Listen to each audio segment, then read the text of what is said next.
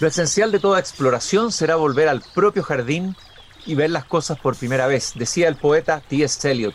Queridos y queridas radiovidentes que al escucharnos nos ven en Antofagasta, Temuco, Valparaíso, Viña del Mar, Valparaíso también, ya dije Valparaíso, y Santiago. Estoy abriendo la verja de madera de mi jardín como todos los días y me ha llegado una revista de muy buena factura y muy interesante de leer, se puede leer casi como un libro, un monográfico, la revista Átomo. Esta revista es editada por la Fundación para el Progreso y el tema de la revista es jesuitismo. En realidad vamos a darnos cuenta por el invitado de hoy que es un poco distinto que esa especificidad eh, jesuítica que señala la portada de la revista. Y me topé con un artículo que dice a la izquierda de Dios, liberación, teología y catolicismo. Y llevaba al frente, en la página del frente decía jesuitismo, Fernando Atria y el Chile actual. Un artículo de Renato Garín, profesor de Derecho de la Universidad de Chile, abogado, político independiente, ex militante ERD. Van a ver muchos probablemente en los próximos días y semanas. Eh, Renato, un gusto de tenerte aquí en Desde el Jardín. Encantado, Cristian, de pasear contigo por este jardín tan bonito. Oye, Renato, bueno, vamos a ir caminando aquí, nos podemos sentar a la sombra de algún árbol, de un, hay un arrayán muy hermoso que tuve al fondo, un aromo, pero quisiera partir comentando tu, artículo. Eh, tú ya has hecho antes la relación entre el pensamiento de Fernando Atria y la teología. Escribiste un artículo o una columna que llevaba por título, me parece que ese es el título, ¿Atriarcado es entre la política y la teología? Correcto, ocurre que Fernando tiene un Instagram que se llama El Atriarcado y a mí me pareció tan divertido que lo utilicé también. ¿El Atriarcado se llama el Instagram? Sí, te invito a, visitarlo, sube columnas de opinión política cada 3-4 días. No sabía que tenía un, un Instagram que se llamaba El Atriarcado. Bueno, significativo. Fernando, una persona llena de sorpresa. No cabe duda. Bueno, eh, es un intelectual chileno que ha tenido un ascendiente muy importante en, estos años, muy importante, muy relevante, tanto en la convención como también en toda la generación del Frente Amplio, de la que tú también fuiste parte de alguna manera seguramente sigue siendo parte en el sentido de que eres, eh, eh, me imagino que emocionalmente sigue siendo parte de, de lo que fue el sueño de, y la utopía de esa, de, esa, de esa generación, Renato, ¿no? Sí, aunque de cierta manera siempre fui muy consciente de mi posición en, ese reino neurótico, ¿no? Porque mm, yo vengo del mundo liberal. Yo estuve en ese naufragio que condujo Andrés Velasco Brañez en su intento de crear un partido político y entonces yo decido afiliarme a RD para poder competir en la parlamentaria del 2017, ¿no? Yo llego ahí de rebote. ¿Cómo un liberal puede existir dentro de un proyecto tan revolucionario, tan refundacional y que manifestó en algún momento incluso casi llegar al borde del, iliberalismo. Estoy pensando en la convención misma. Bueno, Revolución Democrática siempre tuvo un ala liberal progresista, eh, más bien yankee, uno podría decir, por eso fue eh, financiada por la fundación de George Soros. Eh, George Soros no va a andar financiando izquierdistas radicales, ¿verdad? Y Javiera Parada tenía un lote, como se dice en política, muy interesante, donde yo eh, comencé a sentirme cómodo, digamos, de posiciones más, bien liberal progresistas cercanas a lo que sería el PPD en los 90, por ejemplo, y tratar de em, refundar, pero ese proyecto, el proyecto liberal progresista de centro izquierda. Y había, por supuesto, otros lotes con otros proyectos que fueron eh, siendo mayoría circunstancial hasta que impusieron el proyecto de aliarse con el Partido Comunista. ¿Qué es lo que te alejó definitivamente de Revolución Democrática? Más allá de los problemas personales, me imagino, eh, las disputas de lote, eh, eh, el, tema más de fondo, en términos de ideas. Un giro paulatino, aunque muy consistente y permanente, hacia posiciones ya sea marxistas-leninistas, liberacionistas teológicas, como el actual presidente del partido Juan Ignacio Latorre, o bien anticapitalistas de Raigambre, Podemos, España, eh, y ese tipo de literatura, ¿no?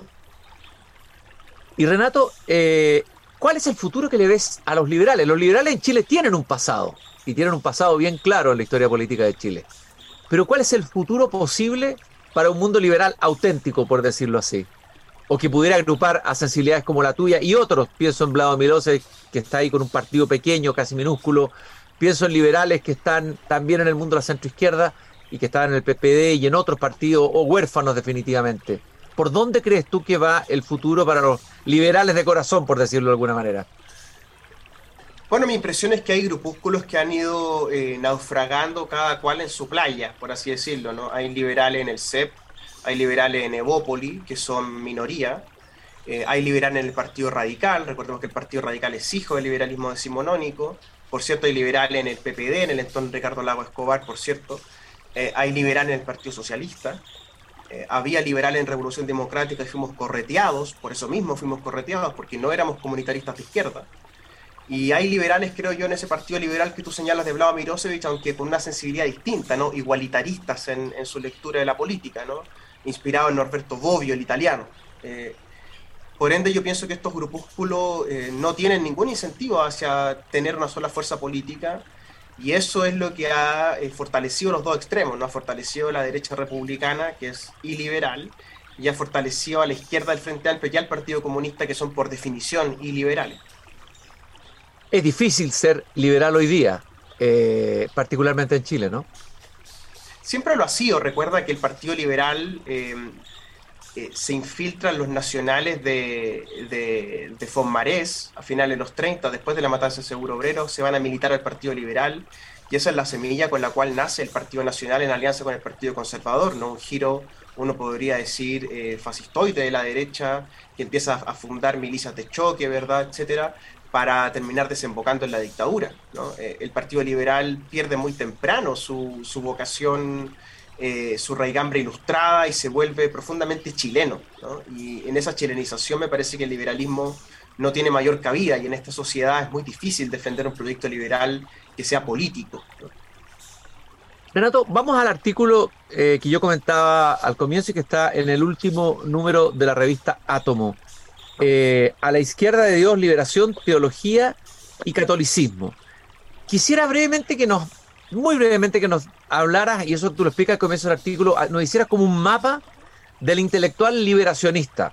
Eh, eh, estamos hablando de la teología de la liberación, o por lo menos eso como la matriz o la fuente. El mapa intelectual del, liberacionista en, en, Latinoamérica. por eso quisiera partir.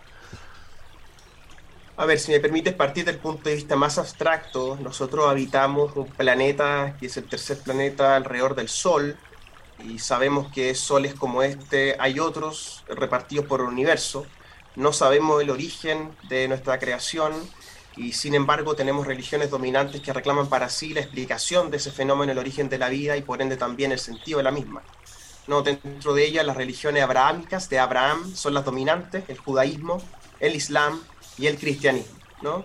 Eh, nuestro lado del mundo está eh, cristianizado, ¿cierto? Hemos sido cristianizados, somos cristianos culturalmente, por ende somos regidos por eh, el ejemplo de Cristo. ¿sí? Y el ejemplo de Cristo está organizado en una institución que es el Vaticano, que tiene una influencia muy, muy importante, ¿verdad? Política, económica, la cosmovisión, y a su vez esas influencias tienen oposiciones y contraculturas interiores. Llegamos entonces al siglo XX, en el siglo XX eh, domina eh, al comienzo del siglo XX una izquierda em, eh, utópica, ¿verdad? Em, escatológica, de socialismos reales, que va instalando la idea de un reino más allá del capitalismo, eso es lo político. Entonces la iglesia, siempre sensible a lo político, eh, tiene su producto en América Latina, el tercer mundo, como se le va a llamar, en una literatura muy específica, que es la literatura de izquierda de la Iglesia Católica durante el siglo XX y finales del siglo XX, que a su vez ensambla como la pieza de un puzzle con la literatura de algunos europeos protestantes y con la literatura de algunos eh, filósofos políticos de la posmodernidad. Y entonces va surgiendo una manera de ver el mundo, de ver la Iglesia Católica, de ver el ejemplo de Cristo en el mundo, que se llama teología de la liberación. Eso es como un gran primer acercamiento al fenómeno.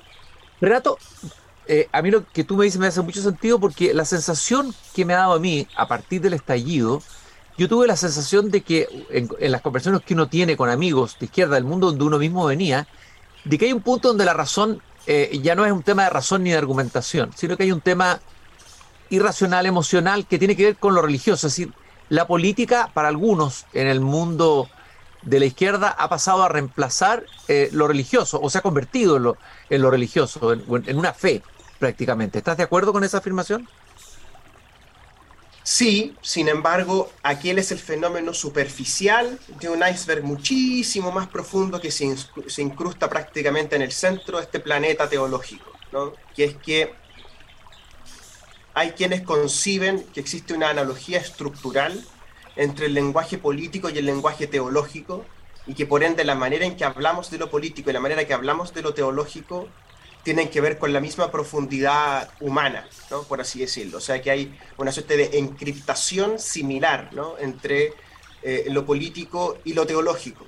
Y ese, ese lanzamiento, esa especie como de vectorización que tú observas, y que muchas personas observan en lo superficial, a mi entender, es entusiasmo. Entusiasmo en un sentido muy concreto, que es el entusiasmo filosófico.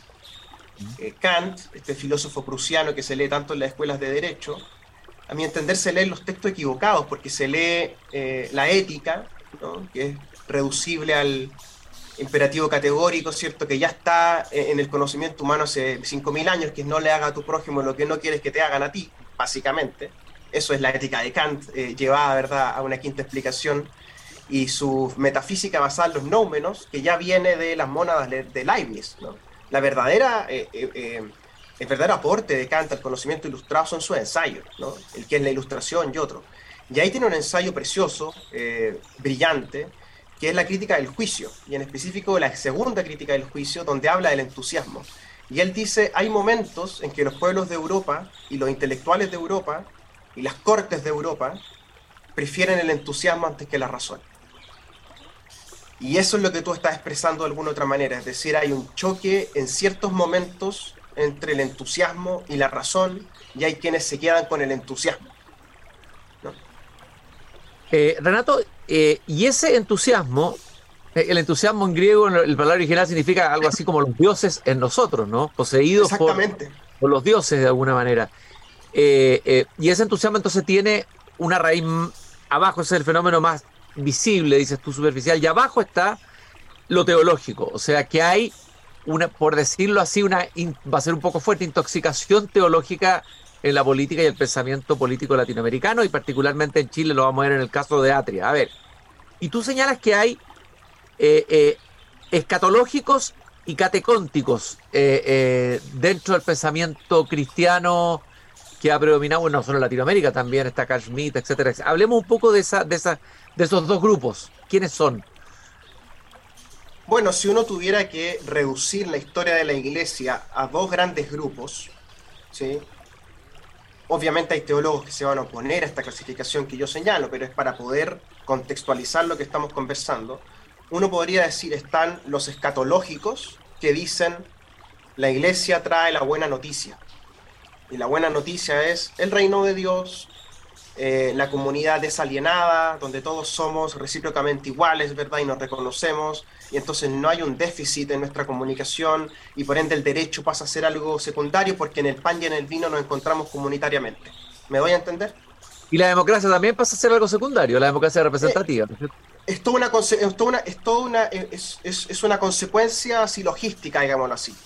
Si la teología tiende al reino de Dios y a la buena noticia, por ende todo lo demás. ¿Me doy a entender? Ya, y por el otro lado, por el otro lado, están los, los catejónticos. Y los catejónticos dicen no, la iglesia está ahí, la teología está ahí para prevenirnos, para cuidarnos, para hacer el catejón, la represa, ¿cierto? De el anticristo, de la experiencia del anticristo, de la sociedad del anticristo. ¿sí? Y entonces hay dos interpretaciones enfrentadas. Uno nos dice que la iglesia está ahí para prevenirnos de nosotros mismos en el fondo, de la sociedad humana ahí mismo, y entonces nos pontifican la moral, nos pontifican contra la tecnología, nos pontifican contra el CO2, y por otro, hay otros que dicen, es la escatología, es la buena noticia, es que vamos hacia un lugar conjunto, y esas son las dos visiones de la iglesia enfrentadas. Y obviamente, como es silogísticamente obvio, los liberacionistas son escatológicos, porque vienen a hablarnos de la buena noticia, no del catejón. ¿Y el catejón qué son? son las derechas dentro de la iglesia actualmente, el Opus Dei, los Schoenstatt, los legionarios de Cristo.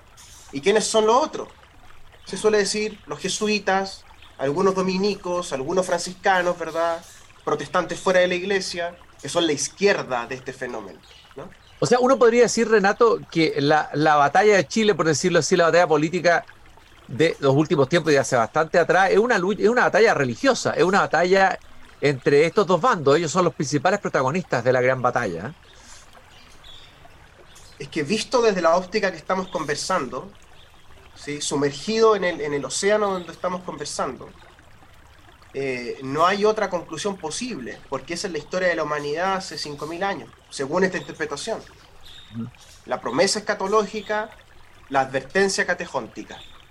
Y esas dos conviven en, los relatos eh, judíos, en los relatos del Islam, en los relatos eh, católicos, ¿verdad? Y no tendrían por qué escapar a la lógica del siglo XX. El siglo XX no tiene nada particular en este sentido. No hay ninguna novedad teológica en ello, en el fondo. Claro, aparecen autores autores, teólogos, que son una especie como de, como de, mm, como intelectuales intelectuales del régimen, por así decirlo, liberacionistas. ¿no? Gustavo Gutiérrez, muy influyente en la sociedad andina, Perú, Chile, Colombia, Juan Luis II, los hermanos Boff en Brasil, John Sobrino en El Salvador, por nombrarte alguno, que van popularizando esta literatura que es filomarxista, filosocialista, pero a la vez que le abre a las comunidades de los pobres, que te llama a una vocación por el pobre y que específicamente te dice que la Biblia tiene que ser leída no como una serie de cuentos sobre el pasado ni relatos sobre Jesucristo, sino como ejemplos del presente, ¿no? metáforas del presente. Son los pobres, ya no es el proletariado. En los marxistas es proletariado, pero en ellos son los pobres, ¿no? El estallido, eh, eh, ¿cómo lo, lo metes? Eh, nuestro estallido, ¿cuánto de esto se manifestó ahí? Bueno, desde un punto de vista teológico, el estallido es, por un lado, el milagro, ¿cierto? El milagro de la aparición del pueblo en una sociedad alienada, ¿cierto? Chile despertó, eso es, teológicamente Chile despertó. Por otro, el estado de excepción, Piñera se ve forzada a declarar un estado de emergencia constitucional, que recuerda tú que Carl Schmitt dice el estado de excepción es el equivalente al milagro, ¿cierto? Y en tercer lugar, la interpretación, la lectura, digámoslo así, bíblica, eh, litúrgica, eh, sacerdotal, que van a ser ciertos intelectuales respecto de los hechos del estallido. Entonces hay una triple dimensión. Una dimensión del estado de excepción, una dimensión de la supuesta aparición de un pueblo alienado que despierta y una tercera interpretación que va a venir desde la Convención Constitucional. Iba a preguntar justamente sobre la, convención, eh, porque ahí se manifiestan varios discursos teológicos políticos o varias versiones eh, de, de, este, de este escatologismo o liberacionista, ¿no es cierto? Pero también en versiones feministas, en versiones ecologistas. ¿Qué pasa la convención? Ahí sí que hay material interesante para todo lo que tú estás diciendo, ¿no? Bueno, escribí un libro eh, al respecto que se llama El fracaso, está editado por Catalonia, vamos ya en la cuarta o quinta edición iba a ser más largo ese libro, Arturo Infante, que el editor un gran enemigo de los libros largos, por eso lo acorté, eh, donde aprovecho a hacer un homenaje a, la cultura popular chilena, específicamente a las cuatro novelas que yo considero las más grandes, y entonces le coloco el nombre de esas novelas a cada sección. La primera es Mala Onda, para describir los primeros meses de mala onda dentro de la convención. La segunda es La Casa de los Espíritus, la novela más leída y más vendida en nuestra historia, ¿verdad? De la gran maestra Isabel Allende, para relatar este ambiente psicomágico, chamanesco, pachamámico eh, de la convención, me parecía muy bien, ¿no? De hecho hago aparecer un fantasma ahí por ahí en el, libro para que sea más espiritista todavía. Eh, en tercer lugar, Persona non grata, del profesor Jorge Edwards, abogado, profesor de la Escuela de Derecho, que yo fui alumno y conversé muchas veces en el patio con él.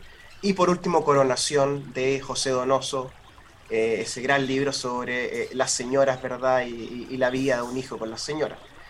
Y claro, lo que tú dices tiene una explicación, tú lo llamas teológica, yo lo llamo psicomágica, para recurrir a Macondo, que es que cada cual fue a vivir su épica, por así decirlo. Y esto rodeado de cámaras, ¿verdad? Y por supuesto, el, el verte rodeado de cámaras gatilla el fenómeno del reality show que estamos viendo ahora Gran Hermano, eh, que te vuelve un personaje de ti mismo y entonces pierdes el control de ti mismo, ¿no? Y esto ocurre a los que se disfrazaban, a los que hacían rondas por la Pachamama, a los que salían a buscar presos a las comisarías y también a los teólogos políticos que querían escribir una constitución.